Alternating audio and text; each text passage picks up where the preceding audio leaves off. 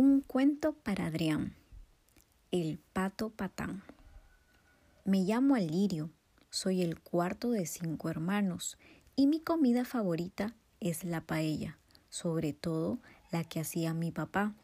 Me gusta nadar y cocinar, sembrar y cocinar, y dormir y cocinar. En mi casa soy el más alegre y el más alto también. Madrugo al colegio, soy buen estudiante. Me pusieron un apodo con poco talante.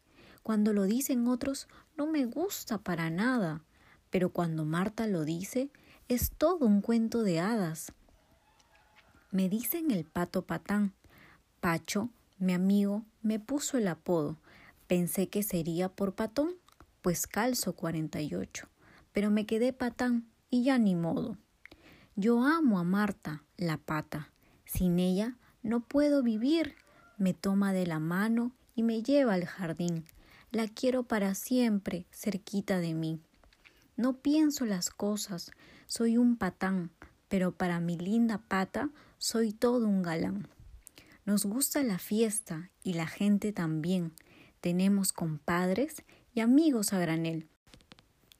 Soy grande y tengo voz gruesa, tal vez por eso me dicen patán. No le temo a nada y me gusta viajar. Llevo a Marta en mi triciclo y nadie nos puede alcanzar. Panamá, ida y vuelta, patatín, patatán. Cuando trato de no ser patán, todo me sale mal. Me tropiezo, me golpeo y desbarato el entable. Pero cuando estoy con mi pata, soy un pato amable.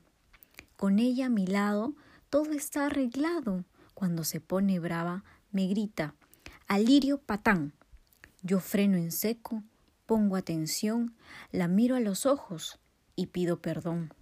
Tengo un gran ego, pero de mi pata nunca me despego, porque ella le enseña con mucho amor las buenas maneras a este pato glotón.